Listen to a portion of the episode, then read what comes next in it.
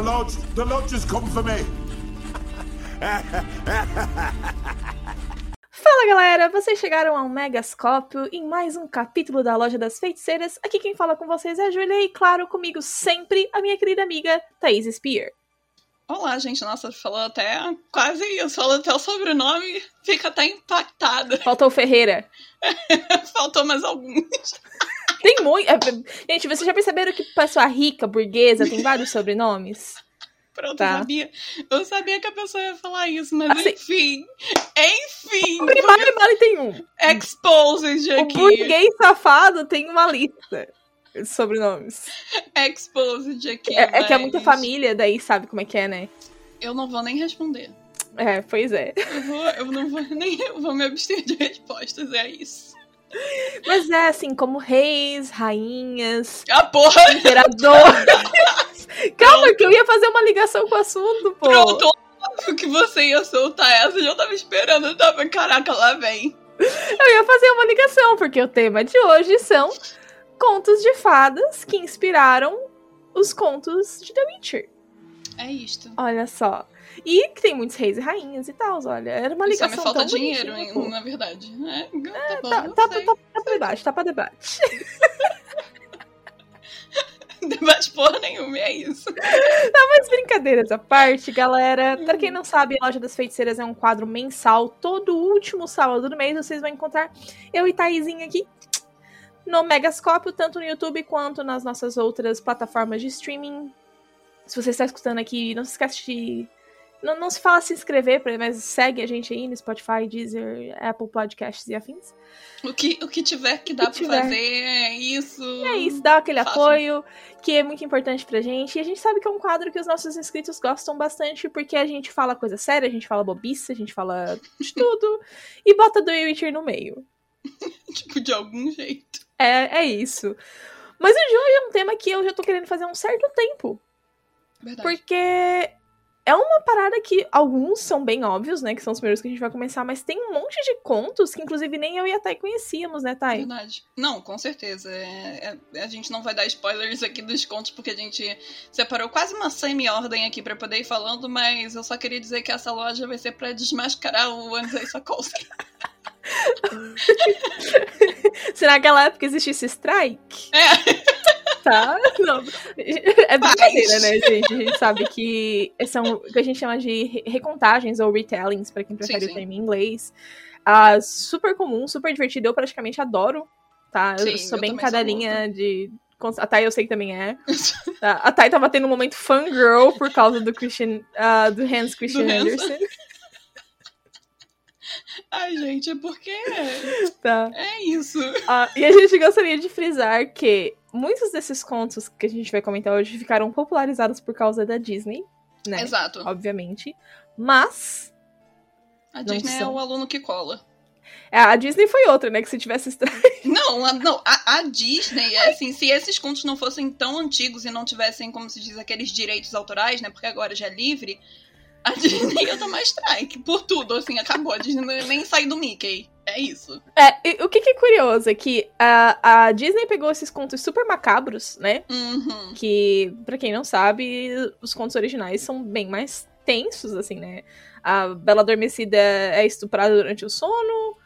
A Branca de Neve, a bruxa tem que. Ela fica dançando num sapato de ferro, né? Uma coisa assim. Não, e tipo, a Branca de Neve também, a princípio, tem versões com dragões e tem versões com ladrões ao invés de anões. Então, assim, é loucura, loucura, mais loucura. oitão. Mais oitão.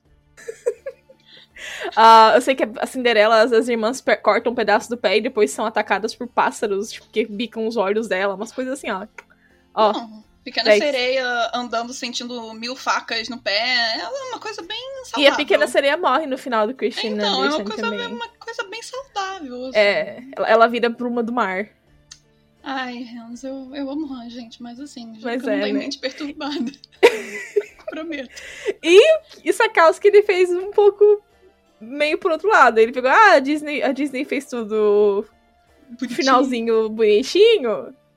Pois eu vou fazer a Bela e a Fera ser uma vampira e vou empalar ela no final da história. É isso. Romance, a gente vê por aqui. É, e, e- e, assim, não que isso seja ruim, na verdade, porque Não, como não, a Ju tô- falou, tem toda uma readaptação ali pra poder colocar dentro da história de The Witcher, mas tem umas que são cópias literalmente escarradas, né? É, tipo assim, nossa, ok, É. tudo bom, tudo bom. Tudo bom? Não, Tudo não, bom. depende pra quem, né? É, não, é, é tipo assim, se você também quiser escrever uma história dessas de dessas quais a gente tá falando aqui, sinta-se livre, porque elas não têm mais direito, né? Não. Porque elas já são obras muito antigas, de 1700 e bolinha, 1800 e bolinha, então assim, não é Sokolsky, é isso. Não é. Vai ser feliz. Então eu meio que já dei spoiler no primeiro que a gente vai falar, né? Que é Um Grão de Veracidade. Que é a É história isso. de amor do Nivelen e da Virina. Que eu acho que tá bem claro pra todo mundo que foi baseado na Bela e a Fera, né? Tem vários paralelos. A, a maldição do cara, a casa que faz tudo pra ele, a, só o amor verdadeiro vai quebrar a maldição. Tem a, a conexão com as rosas também, apesar de não ser tão literal, né? Mas a, Uhum. a casa dele é cercada por rosas azuis e tudo mais. Ah, eu acho que esse é um dos mais óbvios, né? O mais, assim, direto, com exceção do final, é claro. Não, é, é aquilo, né? Tomou a liberdade criativa pra poder adaptar do seu jeito, mas é um conto super antigo também. É um conto de fadas super tradicional, como a Ju É, mesmo já falou. Originalmente escrito por Gabrielle Suzanne Barbeau, uma francesa. Exato. é, e depois, em 1740, que esse primeiro foi. foi é, aliás, esse primeiro é de 1740 e depois, em 1756, foi o da Jeanne Marie, né? Que foi o que modificou mesmo a obra. Então, assim, são essas duas versões mais conhecidas. A primeira sendo da Suzanne, de 40, e depois 56 da Jeanne Marie. Marie, Marie, seja lá quando vocês É. prefiram chamar. Mas todas elas seguem esse mesmo padrão. É claro, é porque por serem, por serem histórias muito antigas e também naquela época não ter toda essa voracidade de direitos e tal, já as pessoas meio que tomavam liberdade criativa para poder readaptar certos contos, né? Uhum, Mas todos seguem a mesma linha. sim. A única diferença é que a Bella tinha algumas irmãs. Ela era basicamente humilhada por essas irmãs. E depois que dá ruim lá com o mercador, que é o pai da Bella, né? Uhum. Aí tem todo o desenrolar da história tradicional que a gente conhece mesmo, mas acho que essa é a maior diferença. né? Eu acho uma coisa interessante também que na adaptação do Sakowski em Um Grão de Hum. Veracidade, a Virina, que é a nossa Bela, Uhum. ela não tem essa relação com mercadores, mas ele ainda assim referenciou isso no fato de que o Nivelen, ele ficou meio que popular entre os comerciantes da região, Uhum. porque os comerciantes da região levavam as filhas deles pra lá, Verdade. Pode crer. ficavam lá por um ano. É, Passando um teste, né? Tipo um teste, assim, pra ver se rola ou não rola, se quebra ou não quebra. e no final as meninas adoravam ficar lá, porque não precisava lavar, não precisava cozinhar, não precisava Não. fazer nada, transava o dia inteiro. E quando ia embora, não queria nem ir embora mais. Tipo, por favor, deixa eu ficar aqui, pelo amor de É. Deus. Chegava chorando pra não entrar e saiu chorando pra não sair. E pra encerrar aqui, falando sobre o grão de veracidade, eu acho curioso que o Garrett ainda dá uma. Como, como posso dizer? Uma alfinetada, né? Falando que, apesar dos pesares e todos os acontecimentos, é, tudo ainda se resume a uma coisa: amor verdadeiro. e é bizarro o Garrett falando um negócio desse, mas é verdade, sabe? Então, assim. O Sakolsky já deixou aí claro que a referência foi explícita pra caramba, tá aí pra quem quer ver. E é, ainda falando de contos, né, de fadas, obviamente, a gente vai falar de O Mal Menor, né, que teve inspiração da Branca de Neve. E Branca de Neve, Eu, eu acho que nem- não é nem o, o conto inteiro em si, mas a personagem Henry, em particular, né? co- Porque não, no final a história não tem nada a ver com Branca de Neve, mas a Henry é uma Branca de Neve xxx. E esse, cara, e esse conto, cara, assim, é, não é não é tão antigo como o da Bela Fera, mas é, eu acho curioso que esse conto da Branca de Neve, ele foi de tradição oral, ou seja, ninguém nunca pegou pra poder escrever, ninguém sabe quem de quem é, mas os irmãos Green chegaram, meteram a mão nesse conto, porque eles fizeram um compilado e viram e falaram assim, foda-se, isso é nosso. aí lançaram nesse compilado aí de 1817 a 1822, né, num, num livro de fábulas. E a gente tem, né, algumas diferenças dessa, dessas versões que se popu- popularizaram aí ao redor do, do planetinha Terra, mas é isso. É, Branca de Neve é uma coisa que a gente não pode bater o pé e falar que, ah, é assim ou é assado, porque ninguém sabe como é que é. É um conto de tradição oral. Ou seja, você toma a liberdade que você quiser e vai ser feliz, sabe? Que foi o que o Sakowski fez. Sim, exatamente. Tipo, ah, que legal, existe a Branca de Neve. Putz. Vamos fazer assim: ela vai ser estuprada pelo caçador. Uhum. Vai se juntar com sete anões e virar uma gangue. E assim, e o mais curioso é que muitas dessas versões é, alemães é que os anões são substituídos por ladrões, né? E, e, enquanto esse diálogo com o espelho que a gente tem é substituído da pessoa falando com o sol ou com a lua. E uma outra ainda versão que é, é albanesa, que foi pelo Johann George, que foi em 64, 1864, a personagem principal vive com 40 dragões. E o sono é causado por um anel. Branca de Neve, os 40 ladrões. Exa imagina. Os 40 dragões. Muito dinheiro tinham pra contar. Mas eu acho que, que, essa, que essa, da, essa versão do Substituído por Ladrões eu acho mais a cara também da Renfrey. Oh, não, demais. É. Ah, outra coisa curiosa que, que a, a Renfrey também tem a madrasta, né? Não, não dá Sim. pra fazer Branca de Neve sem Sem madrasta. a madrasta. Exatamente. Mas é, é curioso que. Eu não sei se foi uma percepção minha, mas que o Stregobor Hum. seria o espelho nesse caso. Porque é o Stregobor que leva a- as ações da madrasta de expulsar ela, de mandar o caçador atrás e tal. Né? Claro que um, um espelho muito mais ativo, né? Porque o espelho da história da Branca de Neve fala, ó, ela é mais bonita que tu. O espelho dessa história fala, ó, ela vai matar todo mundo. É, tipo, não é só o diabinho no ombro, ele é o diabo por si só, né? É.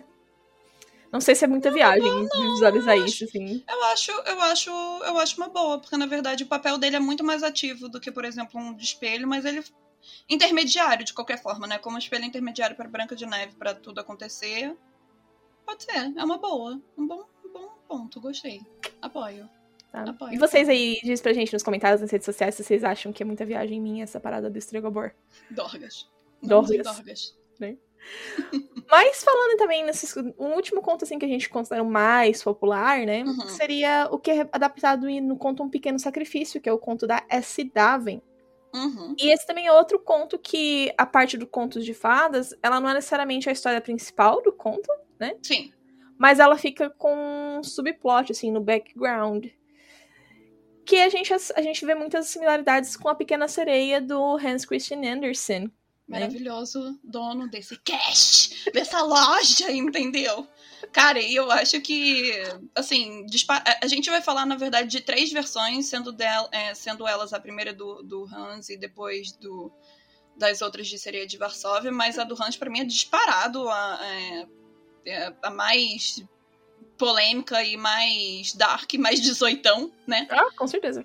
que vou falar rapidamente porque se eu deixar eu fico recapitulando, vou falar até até não aguentar mais. Mas basicamente a gente tem uma sereia que não é muito bonita, é, ou seja, não não é nada, tirem Ariel da cabeça, não é nem um pouco perto da Ariel, mas ela não é muito bonita e ela foi apelidada justamente pelo fato de não ser muito bonita como uma pequena sereia, né? E ela obviamente tinha, gente, eu fico pasma que o Hans tinha, tinha sério problema com irmãos. Né? Porque ele sempre tem irmão que é problemático, que faz inveja no outro irmão, no mais velho, no mais novo. Ou seja, não é diferente nesse daqui. Ela tinha irmãs mais velhas e elas iam, né, pra superfície como presente de aniversário e sempre voltavam e essa a pequena a nossa pequena sereia sempre escutava e ficava com inveja. Só que basicamente ela virou, se apaixonou por um príncipe. O príncipe nem chegou a ver a, a, a nossa pequena sereia aqui da versão do Hans, só que ela tava se ela ah, quem nunca foi trouxa que nunca tira a primeira Essa é a pedra, versão antiga de conhecer no Twitter hoje e comprou passagens pra ir no dia seguinte. Tá. Namoro web, mas só que aqui é namoro, namoro ocean. É, na época que não tinha Twitter era assim. A pessoa via na rua, pegava as malas, vendia as caudas e ia atrás da pessoa loucamente. Em duas semanas estava casado, porque não tinha TV. Antes- então, antes fosse, né? O problema é que, tadinha, ela, foi, É. ela, ela é aquela pessoa que comprou passagem e a outra pessoa não vai buscar ela no aeroporto. Pior que é. Tadinha, descansa em paz. Porque, tipo, ela basicamente foi lá na, na Bruxa do Mar, né? Que, ou seja, na Disney seria a versão da Úrsula, por assim dizer. Ela falou que ela queria ser humano, toda aquela história, piriri pororó. E que quando ela bebesse essa poção, ela teria sim as pernas, mas ela sentiria uma dor absurda quando ingerisse. E quando ela andasse, ela sentiria facas afiadas em seus pés e iria sangrar até dizer que chega. É, ela. Ou seja, tudo que ela fizesse, tudo que ela andasse, ela sentiria uma dor terrível. Isso tudo por causa de macho, né? E no final das contas, se ela não conseguisse encontrar esse verdadeiro amor, esse beijo verdadeiro, ela não conseguiria nada, porque afinal de contas ela também não casou. Ela não fez porra nenhuma. O cara se casou com outra mulher, outra princesa. Ela ficou jogada para canto, para escanteio, e ela teve uma oportunidade de se vingar, tadinha. Mas ela virou, não, eu não tenho coragem de me vingar. E a trouxa virou espuma. Hip. Tururu.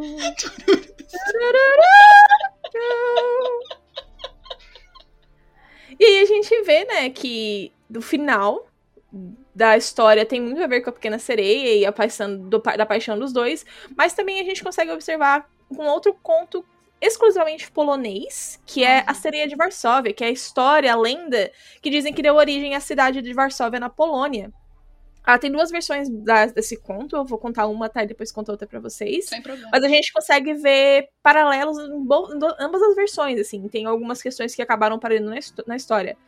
Né? Uma das versões, a sereia de Varsóvia, ela vem de Atlântida, né? Que é um mundo secreto que tem debaixo do mar. Cof, e isso cof, gente... pouco conhecido, tão secreto que ninguém conhece. Né? Mas essa questão do reino submarino secreto a gente vê também na história de um pequeno sacrifício, né? Que só que eles são monstros. É, né? né? Mas isso também tem uma referência no conto da sereia da Varsóvia, que ela vem ela tem uma irmã também, e aí elas chegam na margem do mar, e aí tem alguns pescadores que escutam ela cantar, e aí eles raptam ela. Uhum. E só que eles acabam meio que fazendo amigos, amizades. E daquela daquele relacionamento, eles liberam ela pro mar de volta, e aí ela jura que vai proteger Varsóvia de qualquer ataque vindo do mar. O que é o que acontece também no conto do Pequeno Sacrifício, né? Que a Shinaz, que é a sereia, ela vira humana não só para ficar com a Global, mas também para garantir que houvesse paz entre o reino marítimo reinos, e o reino da terra. O que é o que a princesa. A princesa não, perdão. a sereia do conto da sereia de Varsóvia também acaba fazendo. Que eu achei. Quando eu vi, eu fiquei tipo, nossa, bacana. Sim. Realmente, tipo, olha aí as, as origens polonesas na história. É, e- inclusive, é, tem duas versões dessa versão que tu contou, porque a outra versão ela é presa e ela canta tão alto, o lamento dela é tão alto, que os outros moradores do outro vilarejo vizinho se sentem totalmente, como eu posso dizer, envolvidos por essa canção. Eles invadem esse outro vilarejo onde ela tá presa, buscam ela, soltam ela de novo no mar e ela começa a, a prometer a esse vilarejo vizinho que foram resgatar ela, né, que ela tava presa nessa choupana, falando que vão proteger, que ela iria proteger a sua aldeia, etc, etc, e que ela que eles nunca se esquecessem dela e que se passassem isso por gerações, né, à frente, ela sempre garantiria liberdade pra eles. É isso aí. Tá, tá aí os paralelos. Paralelos. Muitos paralelos. Muito paralelos. É, e- A outra é mais rapidinha, né? Ah, sim. Ah, Ambas, ambas são bem parecidas. O que muda é só, tipo, o que acontece depois dela ser capturada, né? Mas a, Ah, sim, a, a moral é a mesma. É, é, Ajude é uma sereia e você será protegido. É, é, é isso, gente. Não capturem sereia, não roubem lágrima de sereia. É. Botem ela numa piscina. Muito isso. vibe H2O. É isso que eu tô falando. Socorro. Marine, porra. Socorro, Aquamarine. Tá. Mas indo mais na vibe, assim, de alguns menos conhecidos, também tem um fragmento de gelo, né? Que é o conto, um dos meus contos favoritos. Conto favorito do Henry Cavill. Conto favorito de Henry Cavill. Que tem uma referência fortíssima de A Rainha da Neve, do Hans Christian Andersen também. A Thay vai contar isso pra vocês. A Thay já tá se coçando. Eu, tô, eu sei que a Thay tá morta pra contar. Eu só gostaria que, assim, a gente sabe que esse conto inspirou Frozen. Mas, gente, Não. não. É não. É não. Não. Tá. Assim, Frozen pode ser considerado uma história original. Porque não tem. Acho que a única coisa que tem a ver com o conto original é que tem uma rainha com poderes de gelo. O resto, tipo, E que tem algo similar a, a- a, tipo, o irmão, ou irmão, ou, ou proximidade, né? é. Bem, bem, bem, bem, É, tipo assim, é, bem raso, assim. o pilar tava ali, mas a história é totalmente mudada, porque. esse- Vai, conta pra gente, tá? Como é que é a história original, meu amor? Então, é, eu gostaria primeiro de começar com uma curiosidade aqui, que além de a Ju já ter falado que é do, do Hans, esse foi um conto que foi lançado em 84, é, em 1844, perdão, e ele gira basicamente na luta contra o bem e o mal, né, aquela razão fria e o calor do coração humano e tal. E a gente tem dois personagens principais nessa história, que é o Kai e a Gerda, ou Gerda, ou seja lá como você prefira chamar. E esse foi o conto mais longo do, do Anderson, mas um fato curioso é que ele demorou só cinco dias para escrever, ou seja, uma sentada na privada, chegou e escreveu tudo. E. É, Stephen é, King, corre aqui. É, e nessa história, tipo, o que, que a gente tem? A gente tem os Trolls, que, que também aparece um, um troll, né, no, no uhum. filme de Frozen, mas o Troll é muito malvado aqui. Uhum. E ele tem basicamente um espelho que faz a distorção dessas imagens, né? E esse espelho se quebra e as farpas atravessam o olho e o coração do Kai, né? Que no caso seria a Ana aí, né? Por assim uhum. dizer. E a Rainha da Neve aparece, inclusive essa Rainha da Neve, a característica dela é muito similar com a a, a de Nárnia, a uhum. da com a Tilda Leão Guarda-Roupa, exato. Uhum. Então, é, eu acho que tem mais a ver do que, inclusive, com o próprio Frozen, mas enfim, dando continuidade. E basicamente essa rainha da neve faz com que o Kai perca essa essa essa lembrança que ele tem da, da Gerda e sequestra o garoto, né? E a Gerda é, desesperada com o sumiço do Kai, né? Porque eles foram criados juntos, por assim dizer. Então, a gente pode falar ao mesmo tempo que eles são irmãos de criação, mas o Hans não deixa claro se, se a Gerda tinha sentimentos pelo Kai ou vice-versa, etc. E a Gerda se junta com uma garota que é ladra. E depois de toda uma treta, depois de sete histórias, né, dentro desse conto, eles conseguem retirar as farpas do coração do Kai, né, e voltam para casa. Mas eu gosto que esse conto é todo fragmentado. Risos, risos. Mas ele é todo fragmentado. porque ele é separado em sete histórias. E são sete histórias assim, é que apesar de curtas, as histórias são muito densas, sabe? A primeira que trata do espelho e dos seus fragmentos. É, o segundo é um rapazinho e uma menina, né, que fala da Guerida e do Kai. O, o Jardim da Mulher que sabia faz, é, fazer feitiços, que no caso é o da Rainha da Neve. É, o Príncipe e a Princesa, risos, eu vou deixar para vocês lerem, eu não vou dar spoiler. A Pequena Salteadora, que fala dessa garota ladra que ajuda a Gerda, né? E a Mulher de Lapônia e a Mulher da Finlândia, né? E por fim, o que aconteceu no Palácio da Rainha das Neves e o que, que se passou depois, né? Teve toda uma treta. Eu gosto assim, é, de falar que o primeiro conto, né, que é o que trata do espelho e dos seus fragmentos, é, é o meu preferido porque a gente vê o desenvolvimento do feiticeiro do, por trás do espelho. Ou seja, o espelho não é uma coisa que apareceu ali e, ó, oh, o troll que fez. Não. É de um feiticeiro muito antigo, é, se, é, se chamado Devel, Deval, seja lá como se pronuncia, desculpa, eu não sei de dinamarquês. Nem eu, amiga. Mas, é, Segue em frente. É, mas o que eu mais gosto é que o Hans foi muito a fundo, porque é uma expressão infantil que se assimila a diabo. Uhum. Ou seja, seria um espelho forjado pelo próprio diabo, né? Ele construiu esse espelho basicamente para poder reduzir quase nada a beleza e a bondade que refletisse nele, e também o que já era mal, que se refletia nele, se tornava totalmente desagradável e muito pior do que já era antes, né?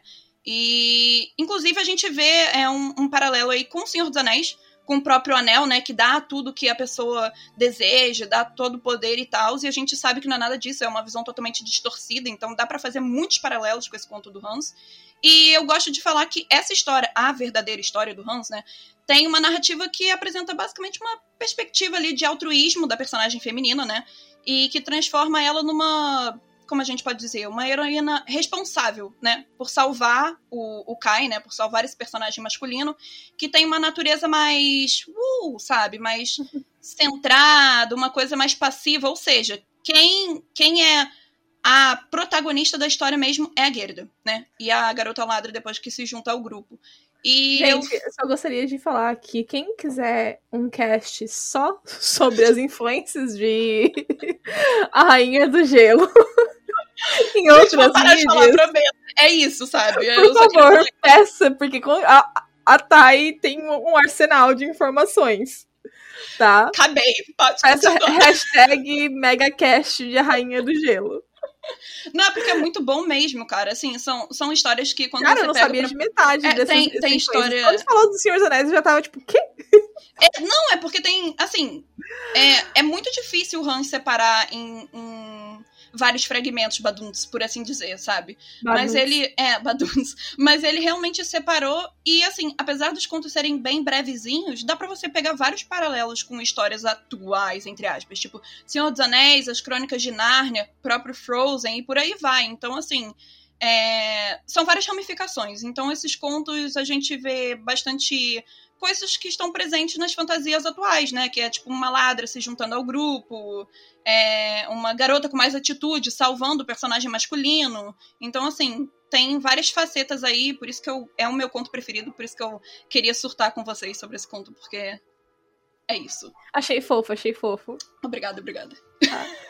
Mas então, como que. E a Thay falou que se relaciona com Senhor dos Anéis, com Frozen, com Crônicas de Narnia, e como que se relaciona com, com The Witcher?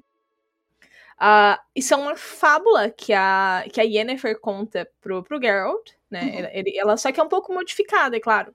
Por que, que ela é modificada? Porque quando a Yennefer está contando a fábula da Rainha do Gelo, ela se enxerga como a Rainha do Gelo. Dá pra fazer um paralelo bonito, inclusive. Né? E a, ela, inclusive, tem um vídeo no canal, tá? True. Que é análise de um fragmento de gelo. Super recomendo. É um dos meus muito vídeos favoritos bom. que eu já fiz na minha vida. O vídeo é tá? é muito bom, modéstia à parte. Mas enfim. Ah, o que, que é relevante aqui? Que quando a Yennefer tá contando essa história pro Geralt, ela fala sobre ah, fragmentos de gelo que entram no coração das pessoas e fazem com que elas só veem beleza no, no gelo, né? Em coisas ruins. E parem de ver a beleza da vida. Sim. E aí ela, ela, está se comparando com isso, que quando a pessoa se aproxima dela, eles ficam encantados com a beleza dela, mas depois só veem o ruim. E eles não conseguem mais encontrar alegria e tudo mais. Uma pessoa espinhosa.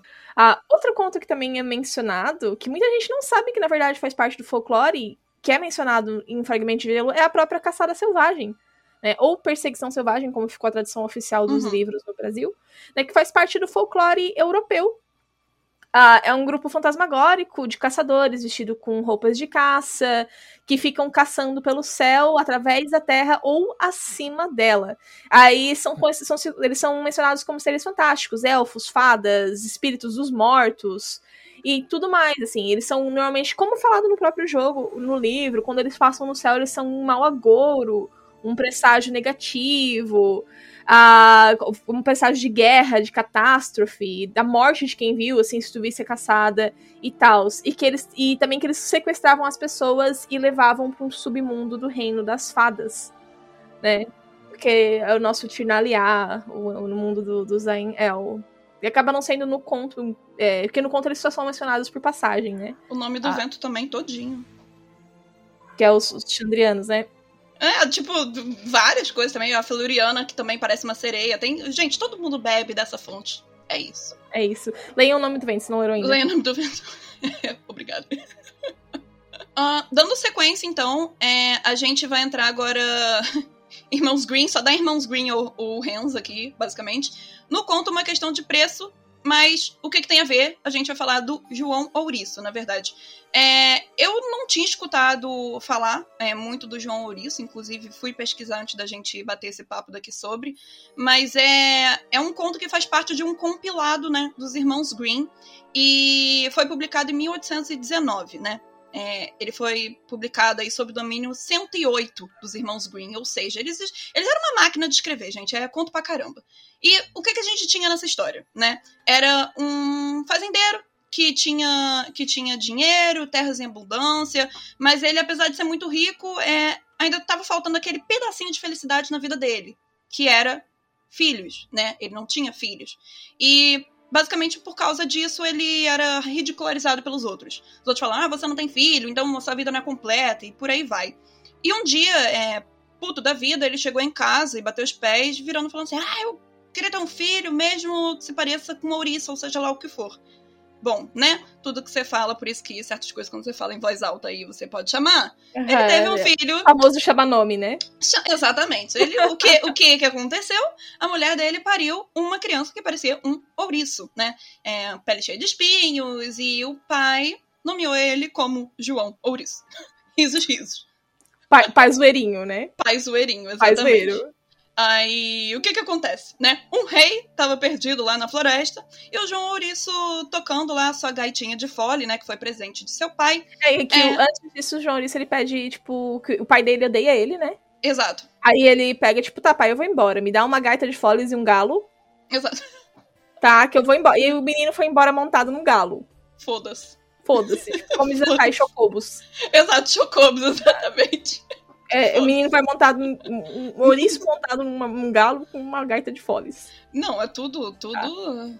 Daí ele vai embora e, tipo, aí o pai dele fica, ai, graças a Deus, tá morto. Exato. Risos. E Né. tadinho. E ele ainda falou que quando ele saísse, que o pai dele. que ele ia trazer muito orgulho pro pai dele. Né? Ai, gente. João Ouriço, te amo. João Ouriço, te amo. Bom, aí o que aconteceu? Ele tava tocando lá a gaitinha lá que, que ele pediu pro pai e tal, e ele ajudou esse rei a voltar pro castelo, né? O primeiro rei, tá? E nessa promessa que o João fez, o João Ouriço fez pro rei, falando: Ó, eu te levo pra casa, eu te mostro o caminho pra casa, mas eu quero a primeira coisa que eu vou ver quando chegar na sua casa. Risos, risos, né? E o rei prometeu, virou e falou assim: tranquilo, vou te recompensar, não tem problema. Mas aí ele percebeu que o João não sabia ler e escreveu numa folha de papel, sacaneando o garoto, falando assim: ele não vai receber nada. E foda-se. Rei sendo pau no cu desde sempre. Bom, aí, né, o que Por isso aconteceu? que teve a Revolução Francesa, gente. Por isso teve a Revolução Francesa. Gente, vamos, vamos se informar, leiam tudo, procurem fonte, tá? É muito importante. É Não assinem isso. documento sem ler. Disclaimer, exatamente. A- a fa- O conto de 1700 bolinhas já dando lição de moral. 1800 bolinha É tipo Tá. isso. já dando lição de moral. Resumo, ele voltou, né, né, é, nessa, nessa expedição aí, que o rei tava perdido, mas pro João foi quase uma expedição, e ele viu a filha, né, desse primeiro rei. Só que o pai falou assim, ó, relaxa, é, eu prometi pra ele, mas eu enganei, no papel não tá falando nada disso que eu vou te dar para ele, né, entregar a filha na mão dele. E a filha se diz, nossa, ainda bem, tô muito satisfeita, é, não queria casar com o. E voltamos de novo novamente pra floresta. Teve o segundo rei, perdido na floresta, e ele faz a mesma promessa. Só que dessa vez, é, ao retornar, é, ele vê a primeira coisa, a filha, né, de novo, mesma promessa, mesmo tudo, mas sem papel assinado. E a princesa, ouvindo toda a história do João, é, ficou grata pelo resgate do pai, linda, maravilhosa, e falou que vai cumprir, sim, a promessa, é, indiferentemente de- do que o pai pensasse ou não, se ele fosse a favor. Mas parece que esse segundo rei era mais de boa, né? Era mais tranquilo. Assim, normalmente os filhos refletem os pais, né? Se a menina é gente boa, tem Exatamente. probabilidade que o pai também seja. Exatamente. Né? O primeiro era pau no cu mesmo. Aí, em resumo. Nesse primeiro rei, que ele se negou a entregar a filha, o João pegou ela mesmo assim, né? É, né, Pegou no sentido de, tipo assim, agarrou ela mesmo assim e tal, e machucou ela com, com os espinhos dele, né? E largou ela de lado, foi pra segunda princesa. Ele promete é, que não vai machucar ela em noite de núpcias e seja lá o que for. E que eles, inclusive, deveriam construir uma grande fogueira quando fosse lá, é, como eu posso dizer, consumar, né, a, a relação dos dois. E que era pra pôr o João, né, é, que ele tirasse a roupa, é, que os quatro servos reais agarrassem ele e passassem a pele dele pela fogueira pra poder queimar. Afinal de contas, queimou e ele virou um belo rapaz e terminou tudo bem. Eles foram felizes. Inclusive, se eu não me engano, Ju, me corrija se eu estiver errada. O João ainda trouxe a família pro castelo, né? Sim, ele foi, ele É. foi visitar o pai. E, e- Sou gostoso, tenho dinheiro. é Eu sou. Eu me nego, eu sou um príncipe, mas eu tenho um coração muito bom, então vem morar comigo. Por isso que eu falo, o João é maravilhoso, assim, né?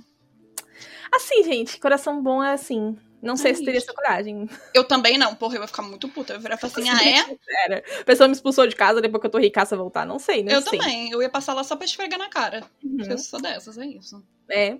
Ah, mas eu acho que aqui as referências com uma questão de preço estão. Porra. Pô, o, o, o Doni salvou o rei, caso, o rei prometeu a filha, ele foi lá, voltou com a filha, a filha deu pra ele de bom grado. É, foi aí que começou, inclusive, essa, é- essa lei, né? Na verdade, porque eu acho que é a primeira vez que, que eu li uma história é, mais antiga falando Tem. sobre isso, né? Tem a do Rumpelstiltskin também. Tem mais, é mais antigo do que o do João Viruitz? Eu Ah, realmente não daí sei. datas, datas é complicado, mas o Rumpelstiltskin também é antigão. Ah, então, né? É, Tava eu em acho alta. que era, tipo, é, é, a mesma coisa que, tipo, princesas dormindo, irmãos escrotos e prometer criança. Rapunzel também promete criança. O tal de prometer criança, né, mano? É, cara, qual é? Para de prometer Eu trabalhava pra fazer de vocês, ficar roubando filho dos Exato. outros. Saco, Exatamente. Exatamente. né? Ah, eu acho que se- só de contar a história original do- dos Green, né? que como a gente falou, às vezes nem é do- dos Green mesmo, mas foram eles que é. Registraram, né? Que foram e Uhum. escreveram, mas. Uhum. ah, eu acho que só de contar essa já fica explicitamente óbvio Na cara, pô. os paralelos. Assim, não, não precisa explicar pra ninguém onde é que tá os paralelos Ah, aqui, é, né? ele deixar de ser ouriço, virar um homem É, né? bonito e tal, Sim. piriri bororó, né? Ah, prometer pra filha. Gente, Nem, tudo igual. gente, assim, né? Escarrado que se chama. Aquela assim, ó, faz igual, é, copia, mas não faz igual. Exato, exatamente. É o coleguinha pegando colo. O que nos leva a outro conto que. Esse aqui eu acho interessante frisar, que foi a ideia. Foi o conto existente, é um conto polonês chamado Dragão de Walwell, ou Valvel, ou Valwell, Eu ou Walvel, sei. Tamo junto. tá? É W-A-W-E-L, Acreditem. tá? Procurei como se pronuncia, vi diferentes pronúncias, fiquei confusíssima e falei as cinco que eu achei, tá? É isso. O Dragão de Vavel, tá? Mas falando Eu sério, tô no Rio, prometo. pode ir, pode ir. Pode ir que eu sei que tá zoado. Vavel parece nome de chocolate, tá ligado? Tá, Tipo, Vavel. Vavel, compre Vavel. Vavel. Compre Vavel. Continuar. Tá. Mas então, gente, ah, essa história, ela. Vocês vão começar a ver já na mesma hora. Tem um rei, que é o rei Krak. tá?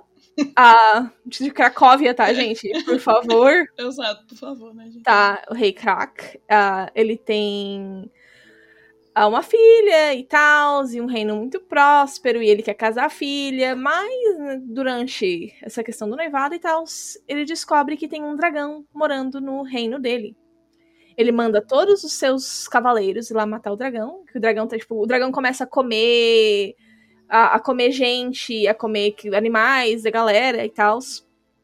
Aí ele vai lá, mata esse dragão. Aí vai um monte de cavaleiro e ninguém consegue matar o dragão. Aí ele começa a fazer, ofereço a mão da minha filha pra quem matar esse dragão. E, Saudável. tipo assim, ninguém. Vieram cavaleiros e várias pessoas de vários lugares pra matar esse dragão e nada. Uhum. E aí, um sapateiro pediu assim, cara, posso tentar? Aí o rei tava tipo, vai, vai, meu filho, vai, porque Vai morrer também, né? Fazer o quê? Aí o sapateiro foi lá, ele pegou, matou uma cabra, um cabrito, sei lá, um bicho desses aí, uma ovelha. Um bicho. Fica no matou. pasto. estufou com enxofre, botou na frente da caverna do dragão, Baduntz, tá? Foi lá, botou na frente da caverna, o dragão saiu, comeu a cabra infestada de enxofre, depois foi, foi beber água e explodiu. Sabe o pintinho que não tinha culpa? Meu Deus. Meu Deus, Julia Barcelos. Quem lembra dessa? Dessa pros antigos, tá? O pessoal é mais novo do que segue o canal, talvez não entenda essa referência. Mas os mais velhos, que fique claro. Mas enfim. Aí o dragão explodiu ele casou com a princesa e tal. E assim. E aí os descendentes do sapateiro e da princesa viraram a população de Cracóvia. Na Polônia, tá? E por que, que eu digo que essa história é muito importante? Porque quando o Sakowski leu essa história, ele falou, tipo, não, cara, se existissem dragões e monstros e criaturas fantásticas, haveria uma pessoa especializada em matar eles, né? Haveria um profissional.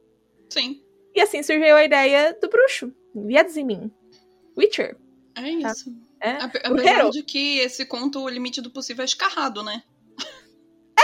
Aí a, a, a história. E eu achei irônico, porque foi essa ideia que ele criou, e aí no final ele faz com que os bruxos não matem o dragão, assim. É, é tipo assim, nossa, que ideia boa. Nossa, meu bruxo não vai matar o dragão. É, qual é? Qual é essa? Meus parabéns. Mas enfim, enfim. ah, como vocês viram, tem toda essa questão. A única diferença é que no conto do limite do possível, quando o sapateiro tenta fazer isso com o dragão, ele só deixa o dragão puto. Tipo, seu desgraçado, você tentou me matar, que você sabe, merdinha. Ah, que, na, na verdade, depois ela acaba morrendo, né? Que, que é a, a mãe do, do filhote, descansa em paz. Mas ainda assim, tipo, não, não deu muito certo e no final teve que ir lá o, o Geralt pra resolver as paradas. né? De qualquer forma. de qualquer forma, assim, mas dá pra ver muito. A, a diferença também é que o rei é que ele não promete a mão pra quem matar, ele é. promete riquezas, né? Porque na verdade, ele quer casar, o rei quer casar com outra menina de outro, de outro reino e tá dando ruim. Aí, no, no conto, né, do, de The Witcher. E aí ele tá incomodado com o dragão. E aí depois eles não resolve nada, ele vai lá e casa com a guria igual. No final não precisava de nada daquilo. Né? É porque eu tive a impressão que ele tava querendo aumentar meio que o status dele, sabe? Ele tava querendo derrubar. terras. Exato. E aí queria parecer maior do que ele era, né? Porque ele queria casar com um reino maior que o dele. Ele queria, tipo, olha só, eu matei um Homens dragão. sendo homens. Eu, Paz. Né? entre aspas, eu matei um dragão. É, tipo assim, só morreram umas 40 pessoas, 50 pessoas, mas tá tudo bem. Né? E a Yennefer fez um feitiço com o pé, É, verdade. Pô, aquela cena é muito foda. né? Aquela cena é muito boa. Claro. Ah, mas, por último, mas não menos importante, nós temos uma referência ao conto. Que essa aqui foi a mais chocante pra mim pra Taia, porque todas as outras a gente Sim. conhecia de alguma forma, assim, Sim. superficial. Mas, cara, existe um conto dinamarquês Uhum. chamado A Princesa no Baú ou A Princesa no Caixão. Ah, diferentes traduções, afinal de contas, Dinamarca, né? Tradução livre. né? Tradução livre. Tradução livre. Ah, que, gente, assim, bizarro. Bizarro, porque eu, eu, honestamente, eu sempre falava, tipo, ah, não, a gente consegue ver a Bela e Fera aqui, a gente consegue ver Pequena Sereia lá, mas o bruxo é Uhum. original, né? Uhum. Né? Porra nenhuma. A Estriga foi ideia 100% original, né? Né. Né. Era o que a gente achava até semana passada. E Né? o que vocês vão cair por terra nesse momento, escutando essa loja ou assistindo. Porque eu fiquei muito chocada, na verdade, quando a me mandou, eu virei e falei assim. Foi, foi. Eu também fiquei Hum. chocada quando eu achei, porque Tainá corre aqui, Hum, Thalita, é, eu, eu fiquei assim, Juliana, esse nome daqui. Thalita corre aqui. Esse nome, esse nome daqui tá meio esquisito. Princesa do Caixão, Princesa do Baú. Hum. Vou contar pra vocês como é que Lança funciona braba. negócio, tá? Havia um rei que ele não tinha filhos e ele queria muito ter um filho. Ele mandou a rainha Shorrenhan, tu tens um filho em um ano ou partiu. Vou Eu arranjar quero outro. ter um filho. Tchau. Exato. Aí a rainha foi atrás de uma curandeira, uma velhinha, e a velhinha falou assim: ó, tu come o broto dessa rosa aqui, dessa flor, que tu vai ter uma menina. Só que tem um porém. Depois que tu tiver essa menina, tens que dar pra uma babá que eu vou te mandar cuidar dela. E ninguém, e ninguém vai poder ver ela até o dia do aniversário dela de 14 anos. Exato. Ninguém. O que, que o rei foi lá? É, é, é, rei, rei sendo rei desde Rei sendo rei. histórias, gente. Tá? Um dia antes do aniversário de 14 anos dela, o rei vai lá e aparece. Aí quando ele vai lá e aparece pra princesa, a princesa fala: Ah, eu vou morrer. Porra, muito trouxa, cara. Pô, sinceramente, não Caraca, hoje. Um dia, exatamente, inferno. Aí ele fala pra mim e falou assim: Eu vou morrer. Daí o rei ficou tipo. Meme do Pikachu. É, Chocado. tipo, Não, mas brincadeira. Aí ela pegou assim: Eu vou morrer. E tu tem que se escolher entre três coisas: uhum, ou uma peste muito grande no seu reino, uhum. ou uma guerra extremamente sangrenta, ou me colocar num caixão e botar uma pessoa toda noite pra ficar fazendo vigília do meu corpo durante um ano. Risos. Né? Hum. Aí o rei meio que sem acreditar, né? Mas ele fala assim, dessas três eu prefiro a última, né? Porque peste e guerra não é fácil É, seria né? menos pior, né? E aí ele concorda e no outro dia realmente ela morre e ele faz o que ela pediu. Toda noite ele manda um dos seus guardas ficar fazendo a vigília dela lá. Só Uhum. que esses guardas desapareciam durante a noite. Sozinho de sumiço, pois não. Né? Então chegou num ponto que tanta gente já tinha. é, começou a virar uma lenda urbana, né? O fantasma da princesa, é, tipo, tá matando os caras. o que, que tá acontecendo? É, e aí a galera. Gente, essa calça copiou muito. Entendi, né? Porque eu fiquei muito chocada lendo isso, mano. Aí a galera parou de aceitar. E na. É, e ficar de vigília da princesa. Uhum. Ninguém mais queria. Até que um dia apareceu um cara chamado Christian. Tem nome, o menino. Sem nome, o menino. É, o Christian, e ele tava bebaço, bebaço, bebaço, bebaço. E aí, alguns. é, o rei ofereceu dinheiro pra ele, né? os- Pelos, através dos soldados dele, né? Que ele tava uma recompensa, quem aceitasse Sim. ia ganhar uma grana e tal. E aí o Christian bebaço aceitou e foi lá. Só que depois que o Christian ficou sóbrio, ele começou a ficar desesperado e queria fugir. Exato. Só que É- apareceu. errado tá. É, né? Aí apareceu um homenzinho na. na eu só encontrei a versão com homenzinho. O homenzinho não tem nome, não diz onde ele veio. É, eu, eu não sei se é anão também, se eles estavam se referindo a, tipo, algum anão que Um anão, tipo Little É, Man? Pode é, ser, pode ser. Porque gente- eu não achei versão desse conto em Eu também. português, galera. Também não. Tá. Aí apareceu um homenzinho e falou, tipo, não, peraí, peraí, peraí. Faz assim, ó, vai lá e fica na frente do altar e segura o livro de orações lá. Tá? Aí ele foi, A princesa saiu do caixão, um monstro, viu ele em cima do caixão e não conseguia chegar nele. E aí, ela voltou pro caixão sem, ter- sem matar ele, Protected by God. né? Aí no outro dia, o rei ficou: Yes, tu sobreviveu! Glória! Te deu dinheiro de novo pra tu voltar lá amanhã. e aí, como o rei tinha dado muita comida e muita bebida pra ele em comemoração, ele tava bebaço de novo e aceitou de novo. Mesma coisa. Depois que passou a- o, o alto da cachaça, aí ele ficou de novo: Ah, não vou não. E aí ele tava fugindo, apareceu o mesmo homenzinho e falou: Tipo, não, vai lá, cara, fica na frente do púlpito, que é onde o padre fica, né? que ela não vai conseguir te atacar. Ele, ah, beleza, então. Né? Fazer o quê? Ele foi lá, ficou na frente do púlpito, mesma coisa aconteceu. A princesa saiu do caixão, um monstro, e não conseguiu alcançar ele no púlpito e voltou pro caixão. E ela tava menos feia nesse E aí, e eu ia falar isso agora. E ela- É. ele reparou que ela tava menos monstruosa. Assim, ela tava mais normalzinha. E aí, no outro dia, vê lá o rei. Yay! Volta lá de novo. Aí ele, ah, não, cara. Porra, não tem condições. Aí o Exato. rei falou assim, eu te dou metade do meu reino, se tu for. Então, né? Aí, e, e outra coisa, sempre que a princesa saía e não, não encontrava ninguém, ela começava a gritar: Vou trazer a peste e a guerra pra este reino. Só que nunca dava porque o cara sempre tava lá. Aí no último dia, o rei promete metade do reino. De novo, o cara tenta fugir. E aparece o homenzinho. Aí o homenzinho fala: Ó, dessa noite tu vai fazer diferente. Assim que ela sair do caixão dela, tu entra no caixão dela. Correndo. Tá? E fica ali até de manhã. Né? Poxa, me lembra uma história, não é mesmo? É? Onde é que foi que a gente viu isso? Não, não sei. é mesmo, sabe, sim. Também nunca, eu nunca ouvi falar disso. Nem eu. É. Aí ele ficou ali dentro até de manhã. E quando. E e ela não conseguiu entrar de novo. E aí, quando, ela, quando ele acordou, a princesa estava bela, formosa, uma mulher. Quer dizer, uma menina, né, gente? 14 anos. A gente para pensar na cidade meio que. Enfim, né? Enfim, não foi ao ponto. Não foi ao ponto. E aí, tá linda, formosa. E aí ela pergunta se ele quer casar com ela. E, ela, e aí ele disse que se ela não casasse, se ele não casasse com ela, ela iria pra um convento. Ah, e aí ele aceita casar com ela. E aí ele ganha metade do reino. Coisa e depois ganha o resto do reino porque ele ele vai morrer o rei. Mas agora, tipo, tá, ele ganhou temporariamente metade do reino, depois vai ser todo dele. Tipo, beleza. E é isso. E é isto. Eu fiquei chocadíssima, porque eu fiquei tipo, gente. Não, é tudo. Né? É tudo. Claro que, tipo, tem toda a questão de que o Geralt é um caçador profissional, não é um. Tarará. É como a gente falou, gente, é, é um- é um- uma recontagem, é um retelling. Ele pegou a ideia e. É, também o fato de que a, a princesa dessa história não é filha de incesto, né? É, não, e apesar de, assim, dessa história ser bastante igual no quesito de como você derrotar uma estriga. É, como, como é solucionado, né? Exato, exato, exato. que mudou, que, que é parecido, assim. O resto, os detalhes da história, claramente, são. É, é outra história, assim. Mas o fato do rei estar oferecendo mais e mais dinheiro porque ninguém quer aceitar. Eu- né? Mas eu fiquei bem chocada, viu? Eu fiquei bem chocada, porque eu não, eu não sabia da existência real desse conto. E eu fiquei, Eu também não. Foi, foi nosso choque. Então, O Bruxo, de Andrei Sakowski, claramente inspirado no conto dinamarquês A Princesa no Caixão.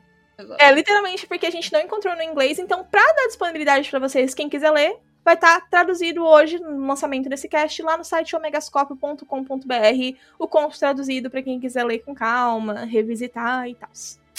É isto. Também encontramos algumas referências menores dentro dos contos, que não são necessariamente a história principal ou a ação dos personagens e tal. Né? Tem Que são, easter egg. é tipo um easter egg literário, assim, Uhum, sacadinho, né? uhum. Uma delas é que a ideia desse cast, ela começou com eu e a Thay conversando sobre, ah, vamos fazer, tipo, a gente sabe que Sakowski adaptou muitos contos, né? Sim. E dá nossas ideias de como fazer outros contos, por exemplo. Inclusive, se vocês tiverem interesse nessa loja, a gente ainda pode gravar. Avisei pra gente que, né? É, é verdade, pior que é verdade, porque assim, Ah, o que não. não vai faltar vai ser o assunto. né? Mas um dos que eu tava procurando pra fazer é Rumpelstiltskin. Quem não conhece, além de Once Upon a Time, né? Que é um personagem proeminente da- do conto. Mas a história do Rumpelstiltskin é um, um duendezinho, um bichinho.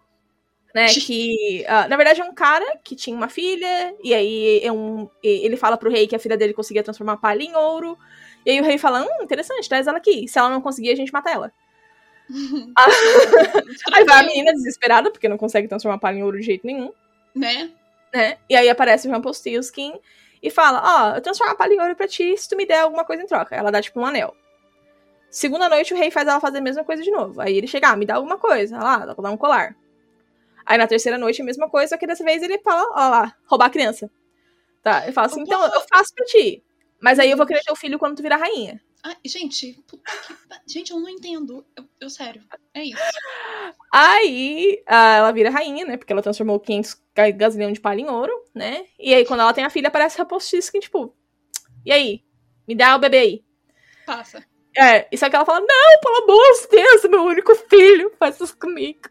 Aí ele falou, então tá, se tu aceitar o meu nome em três dias, eu não levo teu filho. Daí a rainha mandou todo mundo procurar milhões de nomes e ela ficava testando José, João, Maria. Maria não, né? Porque é menino. Gender norms. Daqui um dia um cavaleiro dela escuta ele se gabando. Ah, ela nunca vai acertar que meu nome é Rumpelstiltskin. E aí ela acerta, né? Jesus. E aí ele fica pé dos cornos. Uh, eu, particularmente, sempre achei muito injusto essa história. Porque, tipo, não era uma questão, tipo assim, não era uma questão de maldade. O cara hum. literalmente transformou ela em rainha, velho. É, tá. tipo, não foi pouca merda, né? É. Hum. E eu acho que Sakowski teve uma, uma sensação parecida com a minha. Porque no Conta Uma Questão de Preço, ele tem uma parte que eles estão conversando sobre a, as histórias de pessoas que brincaram com o destino, né?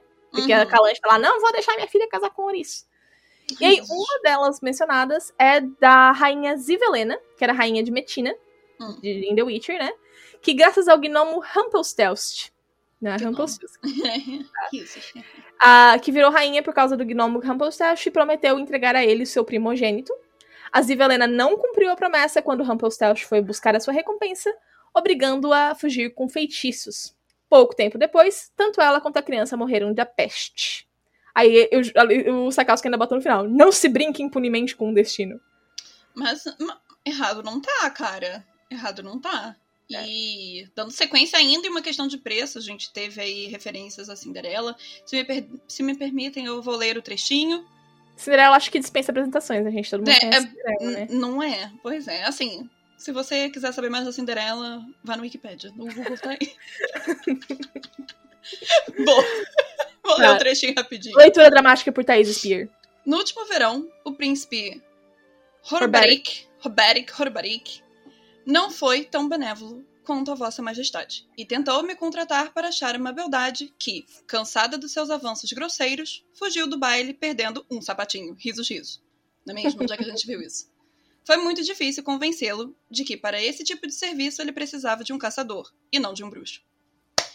Fim, é, o... não é mesmo? Cinderela, caçador, sapatinho, pá, fugiu. É isso, é, gente. O contexto dessa história é que ele tava tipo, Calanche, tu não tá tentando me contratar pra matar uma pessoa, não, né? Sabe que eu sou mato monstro, né? Sou bruxo, né? É, olha a história desse, desse otário aqui, esse príncipe Forbarik, que queria me fazer caçar uma menina. Só porque ela perdeu o sapato. Sou um bruxo, né? É isso. A próxima referência eu vou deixar pra Thay também, porque eu sei que a Thay tá empolgada com este também. Nossa, não, esse daqui, gente, desculpa. Inclusive, se, se, se eu continuar aí, mas é. É porque é muito macabro. E, tipo, eu, eu ainda vou deixar vocês com mente explodindo no final, só isso. Mas a gente vê a referência aí a, é, em A Voz da Razão, né? Que é o flautista de Hamelin, ou pode chamar de Hamlin, tanto faz. É, o trecho basicamente diz assim: os flautistas que encantavam ratos as pessoas disputavam seus serviços à tapa. Tapas, né? Mas eles acabaram desaparecendo por causa dos venenos descobertos pelos alquimistas e da domesticação de gatos, furões e doninhas. Os bichos eram mais baratos e mais simpáticos, além de não consumirem tanta cerveja. Risos, risos. É, então, só falando do contexto aqui dessa cena, é que o Yasker tá dizendo pro Geralt que, tipo, que eventualmente os bruxos vão ficar obsoletos. E aí ele usa o exemplo dos flautistas que encantavam ratos como exemplo, tipo, olha só, eles já tava errado, agora não precisa mais. Você Mas não será mais necessário. Né? A Thay vai se empolgar, vai. Vai, Thay. É, que na verdade, assim, é uma lenda muito antiga, tá? É da cidade de Hamelin, na Alemanha, e até hoje ela faz parte desse conto de fadas da cidade. Ela tá muito imersa na cidade. E ela foi originada como parte desse folclore medieval e a assim, ela já apareceu em várias outras histórias. Ela inspirou um verso do Guto der Hatfring, é alguma coisa do tipo. Uma história dos irmãos Tem Grimm. Não? É, não, é, é porque é o, é o nome dele, é, é tipo. É, Ah, o nome dele. É, exato. Tá. É um verso do Guto de Hatfang, ou Hatfang. Ok, obrigada. Exato. É um nome totalmente esquisito. Uma outra história que também inspirou isso foi uma das histórias do irmão Green, que se chama O Flautista de Hamelin, ou Hamelin, e um dos poemas mais conhecidos do Robert Browning, que tem também o mesmo nome, O Flautista de Hamelin. Bom, mas o que, que isso tudo tem a ver, né? Que apesar de que cada escritor ali fez, tomou essa liberdade criativa, né, de dar um toquezinho na narrativa e tal, o enredo básico né, permanece o mesmo. Ou seja, é na cidade de Hamelin, é, tem esse contrato que a galera faz com o flautista para poder livrar é, a cidade da praga dos ratos, né? É, ele entrava tocando flauta e os, e os ratos seguiam ele e iam embora. Exatamente. E assim, é basicamente seguindo essas notinhas aí, né, que hipnotizavam os ratos, eles metiam um pé, atravessavam a rua educadamente, piriri pororó e iam embora para além das ruínas. Uhum. Mas eis a questão, o flautista não atraía só ratos. E- É, Só a questão da moral da ideia é que, tipo, eles contratavam, mas eles não queriam pagar o flautista depois. Exatamente. E o que que acontece? Eis que surgiram boatos que não chamavam só ratos, mas como crianças. Ou seja, quando a cidade se recusou a pagar esse flautista, ele colocou em prática o plano dele de vingança, que seria atrair as crianças de Hamelin com a música dele. Uhum. E basicamente, em transe, esses meninos e meninas seguiam o flautista para fora da cidade e desapareciam. E assim, é engraçado porque a gente tá falando isso de tipo de ser como se fosse um alívio cômico ou tipo uma história da carochinha, ou seja lá o que for, né? É uma lição de moral, né? Pague as pessoas que façam trabalho com você, senão ele vai roubar seus filhos. Então, só que não. Porque na cidade, além. é, A cidade de, de Hamelin, na, na Alemanha, além de ser. Assim, ter vários produtos à venda falando sobre flautista, teatros de rua, etc, etc. Mas tem é, uma lenda ali que dentro da cidade, é, o folclore mesmo dentro da cidade, é uma coisa muito mais além. Porque além dos pais usarem o Hamelin como uma espécie de bicho-papão, né? Tipo, ah, não vai muito longe, senão você vai escutar uma música e vai pra longe, etc, etc. Eis que é, o flautista, é, além de ser ter essa analogia de ser um bicho-papão, é, pode ter sido uma história real, na verdade. Porque o que, que acontece? A sugestão que o flautista é muito mais do que um conto de fadas é que os irmãos Green e o Browning, é, além de terem transformado essa lenda como se fosse numa arte, né, por a, a gente consumir, ler livro, etc., a história foi baseada em um incidente histórico que realmente aconteceu na cidade de Hamelin. É, e tem provas disso. É, na própria Hamelin tem várias paredes grafadas com essa, com essa história. Eu vou ler um trecho aqui pra vocês. Tem uma placa numa fachada de pedra chamada na Casa do Flautista, que é uma residência privada no estilo Entschmel, datada de 1602. É, em, 20, em 26 de junho de 1284, no dia de São João e São Paulo, 130 crianças nascidas em Hamelin foram retiradas da cidade por um flautista vestido com roupas multicoloridas. Depois de passar pelo Calvário perto de Copenhague, desapareceram para sempre, diz a descrição. E também tem uma outra anotação nos registros da mesma cidade de Hamelin, datada agora em 1384, que lamenta a morte que já se passaram seis anos, 100 anos desde que as nossas crianças partiram. E também tem um vitral da igreja de São Nicolau da mesma cidade, que foi construída no século XVII, que foi descrito em relatos anteriores que basicamente ilustrava uma figura de um flautista com várias crianças fantasmagóricas de branco, né, andando por aí. E desde né? então, esse mestre da sedução, por assim dizer, é, vem sendo estudado por vários historiadores, inclusive recomendo muito um artigo excelente da BBC falando sobre ele, porque vários historiadores atualmente estão estudando sobre ele, porque ele pode ter sido ou uma figura que fazia parte de uma seita, que chamava as crianças para além da floresta para poder fazer uma seita, ou ele fazia parte de, como eu posso dizer, de recrutamento para levar as crianças para certas cruzadas, tipo cruzada infantil. Bizarro, né? É pesado. Só É deixando pesado. claro que a gente não tá falando que historicamente a flauta era mágica, né? Mas. É, é criança, né? Sim, Daquela né? época, é, mais bobinhas. assim, não tem TV, não tem nada. Passa o menino tocando, tocando uma flauta legal na rua. Pô, é da hora. E com uma roupa colorida, É. e o cara parecia ser amigável, entendeu? É o equivalente do nome da Wanda hoje em dia. Exato, tipo assim, é isso, sabe? É, Agora, se a gente sabe que ele- se ele existiu ou não, mas o que mais tá intrigando aí esses historiadores é que são datas que batem, né? E que tem referências, né? Grafadas, inclusive grafadas, é, anotadas e por aí vai. Ou seja, pode ter sido maníaco. Sim. Talvez até a quantidade de criança não seja tão grande originalmente, mas que, que a gente sabe que quando vai se passando boca a boca, as coisas aumentam, né? Exatamente, exatamente. Mas exatamente. É, Contanto que o de 84 não falou que, tipo, ah, é, 100 anos se passaram desde que as nossas crianças partiram. Ele não falou que foram 130, 100, etc. Mas podem ter sido algumas, né? Sim. É isto. E por fim, assim, uma referência um pouco menor, é no, tem no Conto a Espada do Destino, inclusive esse trecho já está no nosso canal, na nossa série de audionovelas polonesas, que é o Geralt contando a fábula do gato e da raposa pra Ciri. Ele conta mesmo como, como a fábula é. Pra quem não conhece, é uma fábula bem simplesinha, assim, que o gato e a raposa estão brigando, a, gata- a raposa se gaba, Uhum. tem várias habilidades, o, ra- o gato fala, ah, eu sei subir em árvore. Aí a raposa fica, ah, otário, não sabe fazer nada. Aí chegam os cães, os caçadores, a raposa morre, o gato sobe em cima da árvore e sobrevive. Essa é essa historinha. Mas aí tem eh, o Geralt contando essa historinha, eu achei interessante de comentar também, que é, é bonitinho, assim. Claro. Isso- Só que a parte mais engraçada é que a Siri e a Brian também, que tá escutando junto, a Siri e a Brian fica. "Ah, Não! Chocada. Eu fiquei, "Ai, gente, Pelo amor de Deus. E é legal É. também, né? Pai A e falta que faz uma TV. Sim, sim, é muito bonitinha, assim, a história. Uma graça, Bom. assim. E é isto. Por último, a nossa última referência, não uma referência direta, né? Mas. Clara inspiração, né, Thay? É, então, a gente tem referências aí a múltiplos contos árabes, né? É, como, por exemplo, o próprio Gênio da Lâmpada. É, a trama aí da Mil e Uma Noites, né? Pra quem não sabe, tem musiquinha de Mil e Uma Noites, tem o próprio Aladdin aí, tem O várias... Aladdin faz parte do Mil e Uma Noites, né? É, então, é tipo, é como se fosse uma coletânea, né? Na verdade. Então, e, cara, é... Não, não, não tem nada da história em si, só o gênio, né? Exato. Exato, o Jin, né? Por O assim dizer também. Então, é, assim. é, Ele fez. Batou, colocou tudo dentro de liquidificador, bateu e saiu da Witcher, sabe? Sim. Ah, a gente não encontrou nenhuma referência direta ao Fogo Eterno, os Confins do Mundo e em algo mais. Aparentemente não tem. O Fogo Eterno eu sempre considerei como uma referência a Senhor dos Anéis. Por causa Hum. do que tem o Ananico, que o Ananico é um hobbit, né? hum. Mas eu não sei se é direto. Os Confins do Mundo e algo mais eu realmente não encontrei, mas pode ser que às vezes é algo obscuro, como o da. O da princesa na- no caixão Ah, né? Pode ser algo assim, algum conto polonês obscuro que a gente não conhece foi inspirado naquilo e a gente não sabe, né?